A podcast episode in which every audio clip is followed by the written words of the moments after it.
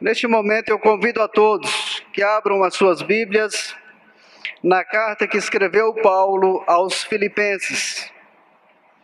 Filipenses, capítulo 4, do versículo 10 ao 13.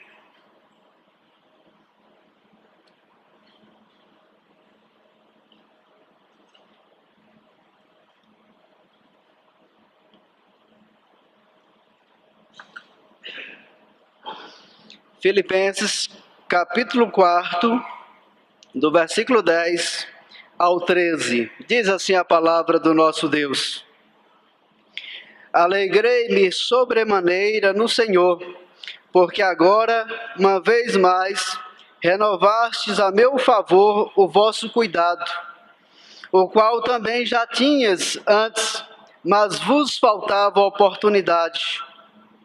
Digo isso não por causa da pobreza, porque aprendi a viver contente em toda e qualquer situação. Tanto sei estar humilhado, como também ser honrado.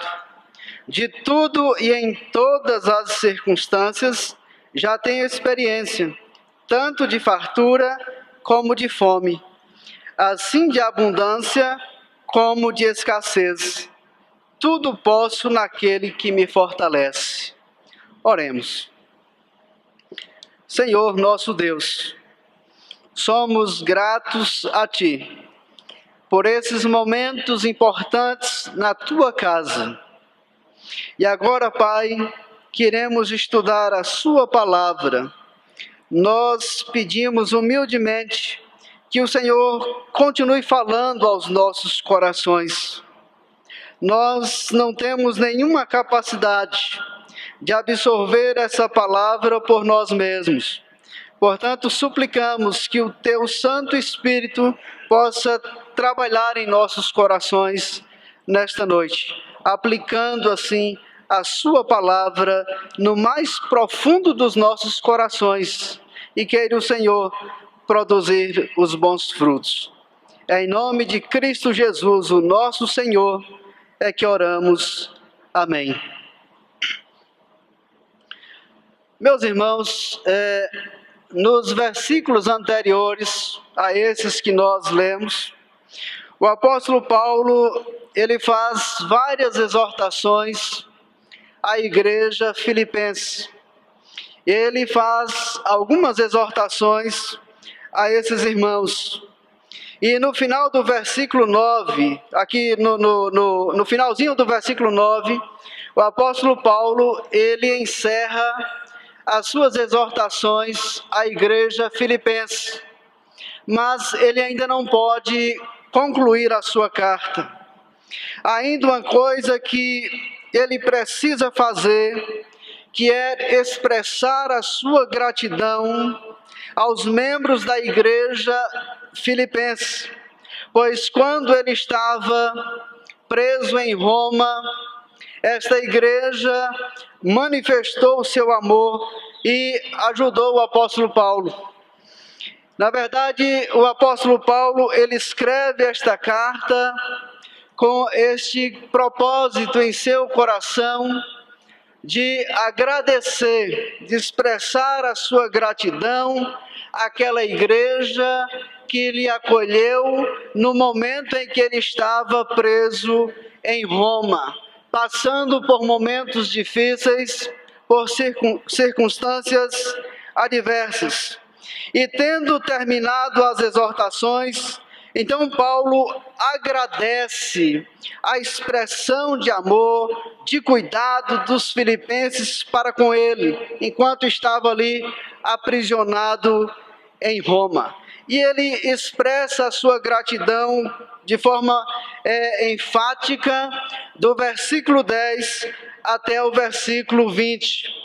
E nessa forma de gratidão do apóstolo Paulo, ele revela algo muito importante, que é o seu contentamento. Então ele deixa aqui de forma muito clara, evidente, o seu contentamento no Senhor. Em toda e qualquer situação, o apóstolo Paulo estava contente e satisfeito no Senhor. Mas o que, que é contentamento? Meus irmãos, contentamento é viver independente e acima das circunstâncias externas. É viver acima das circunstâncias que nos cercam. Como afirma o doutor Martinho Jones, ele comentando esse, esse texto, ele diz que contentamento não é mera indiferença às circunstâncias. Se você puder melhorar as circunstâncias utilizando meios justos e legítimos, faça tudo para consegui-lo. Mas se não conseguir, se tiver que permanecer em uma situação penosa e difícil, não, de, não se deixe dominar por isso. Não permita que isso o deprima. Não deixe que tal situação o controle. Não deixe que ela determine a sua miséria ou a sua felicidade. Então, contentamento é viver independente acima de todas as circunstâncias que nos cercam. Uma pessoa verdadeiramente contente é aquela que independe das circunstâncias externas para continuar vivendo, ser feliz e alegre. Então, é esse tipo de contentamento que Deus, em Cristo Jesus, concede aos seus filhos. Mas, meus irmãos, qual o segredo do contentamento do apóstolo Paulo? Qual o segredo do seu contentamento? É exatamente isso que nós vamos ver nesses versículos. Então, primeiramente, o primeiro segredo do contentamento do apóstolo Paulo é confiança na providência de Deus. Observem o versículo 10, por favor. Alegrei-me sobremaneira no Senhor, porque agora, uma vez mais, renovastes a meu favor o vosso cuidado, o qual também já tinhas antes, mas vos faltava oportunidade. É importante observar que dez anos se passaram desde o último presente, por assim dizer, que Paulo recebeu da igreja filipense e dez anos sem ter contato com aquela igreja, dez anos sem receber nenhuma ajuda financeira daquela igreja. Na verdade, a igreja filipense havia perdido contato com o apóstolo Paulo. Então, por essa razão, esses irmãos não puderam expressar o seu amor, não puderam ajudar o apóstolo Paulo. Então, nesse período de dez anos, o apóstolo Paulo ele ficou sem contato com a igreja filipense. E no final do versículo 10, ele reconhece que esses irmãos não lhe ajudaram porque faltou a oportunidade. Então, irmãos, por alguma razão, eles perderam o contato com o apóstolo Paulo e não puderam ajudar o apóstolo nesse período. E ele não ficou chateado com esses irmãos, ele não ficou amargurado com os filipenses por causa disso. Não, ele simplesmente disse que vos faltava oportunidade.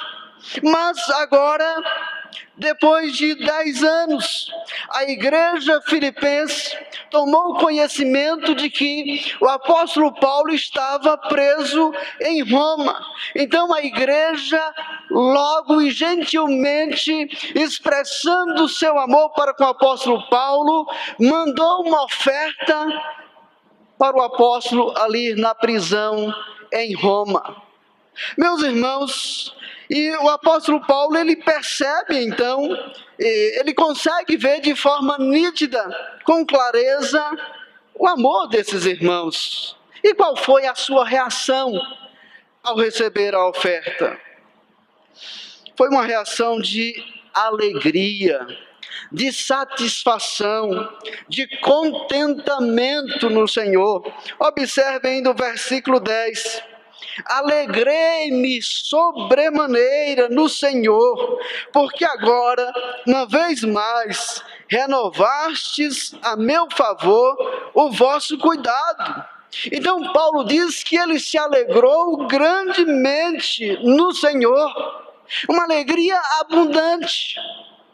Então Paulo se alegrou pelo fato de receber a oferta, porque ele soube, ele entendeu que o ânimo dos, dos filipenses foi renovado novamente para que ele fosse cuidado, para que ele recebesse os cuidados daquela igreja. Então Paulo afirma uma vez mais: renovastes a meu favor o vosso cuidado. O verbo renovar, usado por Paulo aqui, traz a ideia de florescer. E o, é, o, o grande reformador, João Calvino, ele diz que o cuidado dos, dos filipenses para com o apóstolo Paulo era como uma árvore, cuja força está no seu interior e jaz oculta durante o inverno e começa a florescer na primavera. É como se Paulo dissesse: o amor de vocês floresceu novamente em meu favor. Ele estava sempre aí, mas não houve oportunidade de florescimento. Há a estação própria, há o momento próprio. Eu sei que vocês estavam preocupados comigo, mas não tiveram a oportunidade de demonstrar isso concretamente. Vocês não tiveram a oportunidade de demonstrar o amor que estava aí dentro do coração de vocês. Meus irmãos, o ensino aqui é que o apóstolo Paulo, ele teve uma paciente confiança na providência de Deus. Ele sabia que tudo estava nas mãos de Deus. E se Deus deu uma oportunidade àqueles irmãos de abençoá-lo, então ele seria abençoado. Não houve pânico em seu coração, não havia necessidade de manipular as pessoas, ele tinha certeza absoluta que no devido tempo Deus mudaria as circunstâncias e as suas necessidades seriam atendidas, seriam supridas. Ele sabia que não havia indiferença por parte daqueles irmãos. Portanto, ele não reclama, ele não questiona, ele tão somente espera no Senhor. Ele sabia que Deus estava controlando todas as coisas e que no momento certo Deus levantaria uma igreja para sustentá-lo, para suprir as suas necessidades. Então, qual a razão do contentamento de Paulo? Meus irmãos, ele sabia que no tempo certo, Deus iria usar alguém para suprir as suas necessidades. Ele sabia que todas as oportunidades da vida são controladas por Deus. Então, o contentamento de Paulo foi construído sobre a ideia de que nunca foi dada uma oportunidade aos filipenses. Em outras palavras, Deus nunca providencialmente tornou possível que os filipenses o ajudassem. Então, meus irmãos, Paulo está plenamente confiante de que Deus estava no controle de todas as coisas e no momento certo usaria os filipenses para o seu próprio bem. Então, contentamento do cristão começa na confiança na providência de Deus. Se eu acredito que Deus ordena todas as circunstâncias para cumprir o, seu propósito santo, então eu posso estar contente em toda e qualquer situação, porque tudo está sob o controle de Deus. Geralmente o descontentamento vem quando nós queremos controlar tudo. Geralmente o descontentamento vem quando nós não depositamos a nossa confiança na providência divina. Quando você encontrar uma pessoa descontente, não fique tentando ajeitar o descontentamento dessa pessoa. Fala para ela sobre a providência divina.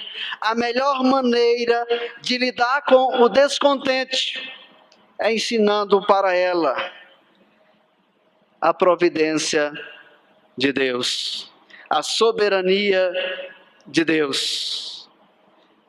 Meus irmãos, confiemos na providência sábia de Deus em todos os momentos da nossa vida. Confie na providência de Deus.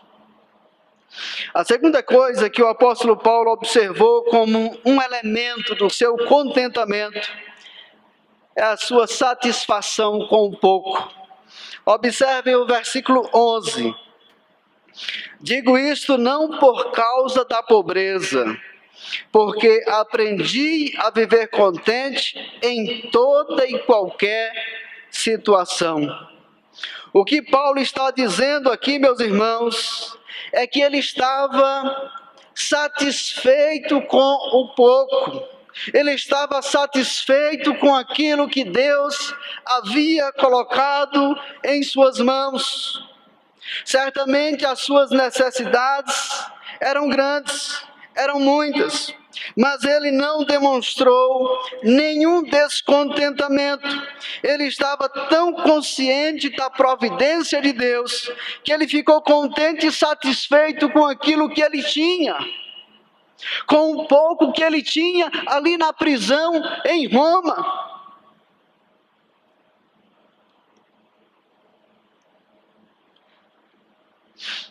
Meus irmãos, nós vivemos em uma época que o homem não está satisfeito com pouco e nem com muito. Nós vivemos uma época de grande descontentamento. Nós vivemos em uma sociedade que, na verdade, gera descontentamento nas pessoas. Toda abordagem da publicidade é fazer com que as pessoas vivam descontentes. As pessoas estão descontentes com a sua casa, as pessoas estão descontentes com o carro, com o corpo, e por aí vai. Mas observem a expressão do apóstolo Paulo. Ele afirma: aprendi a viver contente. Ele diz que aprendeu a viver contente em toda e qualquer situação. Então, o contentamento é algo que se aprende na caminhada cristã.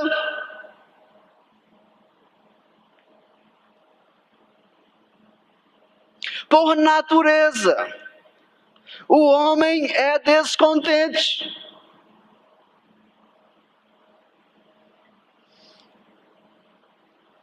Será que nós já aprendemos a viver contente na presença de Deus? Será que somos contentes com aquilo que temos?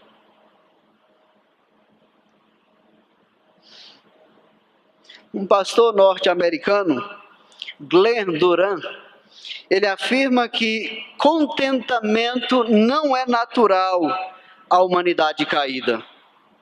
Queremos sempre mais. Mais brinquedos, mais diversão, mais segurança, mais sucesso, o homem quer mais e mais. Aí ele afirma: Paulo não era diferente de nós. Seu coração não foi isolado em alguma bolha espiritual, separado dos germes da cobiça. Mas a graça de Deus ensinou-lhe a dizer não para o descontentamento.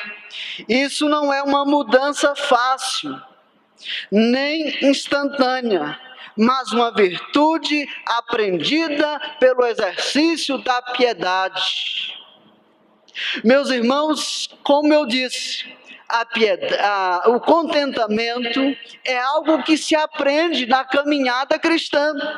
E não é fácil aprender o contentamento. Muitas vezes, ou quase sempre, precisamos negar a nós mesmos. E precisamos aprender a confiar em Deus. Então, é um exercício que se aprende na caminhada cristã. Então, o cristão precisa aprender o caminho do contentamento. Ou seja, Deus nos dá o que precisamos para viver. Vou ficar satisfeito com um pouco. E quando as coisas não acontecerem da forma como eu planejei, eu vou lembrar que Deus é quem controla a minha vida. Eu vou lembrar que Deus é quem sustenta a minha vida. Eu vou lembrar que Deus é aquele que providencia tudo o que é necessário para a minha subsistência. Eu vou lembrar que Deus é aquele que está no controle de todas as coisas. E que no momento que Ele quiser, Ele pode reverter as circunstâncias e usar pessoas para abençoarem a minha vida. Eu vou lembrar que Deus é o meu o meu Deus forte, o Deus que proveu o necessário para a minha vida. Meus irmãos, esta é uma lição que nós precisamos ensinar para os nossos filhos. Eles precisam aprender a viver com pouco. Geralmente os nossos filhos eles querem mais e mais, mais e mais brinquedos. Eles estão sempre insatisfeitos. Nós precisamos cuidar dessa geração, ensinar para eles que é preciso aprender a viver com um pouco. E o pouco que temos é Deus que nos concede. E o terceiro segredo do contentamento de Paulo é que ele aprendeu a viver independente das circunstâncias. Ele já mostrou isso no versículo 11, quando diz: Aprendi a viver contente em toda e qualquer situação. Agora ele quer ampliar essa ideia. E no versículo 12, então ele afirma: Tanto sei estar humilhado, como também ser honrado. De tudo e em todas as circunstâncias já tenho experiência, tanto de fartura como de fome, assim de abundância como de escassez.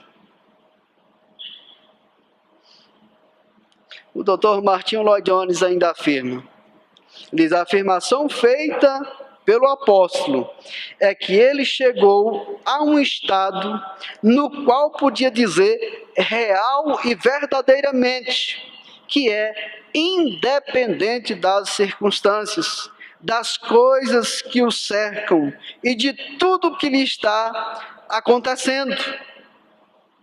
Então Paulo vivia acima, independente de tudo aquilo que estava acontecendo à sua volta. Ele não dependia daquelas coisas para continuar vivendo. Ele não dependia de estar é, é, é, em liberdade para continuar vivendo. E Paulo coloca aqui três contrastes no versículo 12. Ele diz: humilhado ou honrado fartura ou fome, abundância ou escassez. É como se Paulo dissesse mais ou menos assim: Eu sei o que é ser humilhado, eu sei o que é ser humilhado por essa sociedade a qual eu vivo. Eu sei também o que é ser honrado. Eu sei o que é ter fartura. Eu sei o que não é, o que não, não ter comida suficiente para comer. Mas o ponto é, eu estou contente porque vivo independente das circunstâncias. Eu vivo independente dessas coisas. Meus irmãos, ele estava vivendo acima dessas coisas. Ele aprendeu a viver assim. Ele nunca foi uma vítima das circunstâncias. Ele nunca disse: Olha, eu estou preso por conta disso e disso. Eu estou aqui sem receber nenhuma oferta da igreja filipense por isso e por isso. Não. Paulo disse porque faltou oportunidade.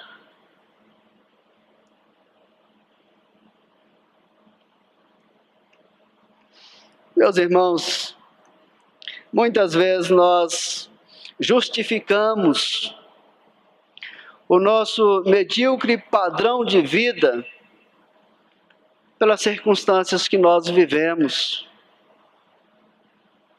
Não se faça é, vítima das circunstâncias. Precisamos aprender com o apóstolo Paulo a viver independente delas ou acima delas. E como o cristão pode viver independente e acima das circunstâncias? Focando a sua mente nas coisas do alto. Em outras palavras, o cristão precisa ter uma visão celestial. É preciso tirar os nossos olhos das coisas efêmeras deste mundo das coisas passageiras, das coisas temporais e colocá-los nas coisas celestiais. O cristão precisa ter uma perspectiva clara daquilo que é eterno. Tire os olhos do que é temporal e coloque naquilo que é eterno.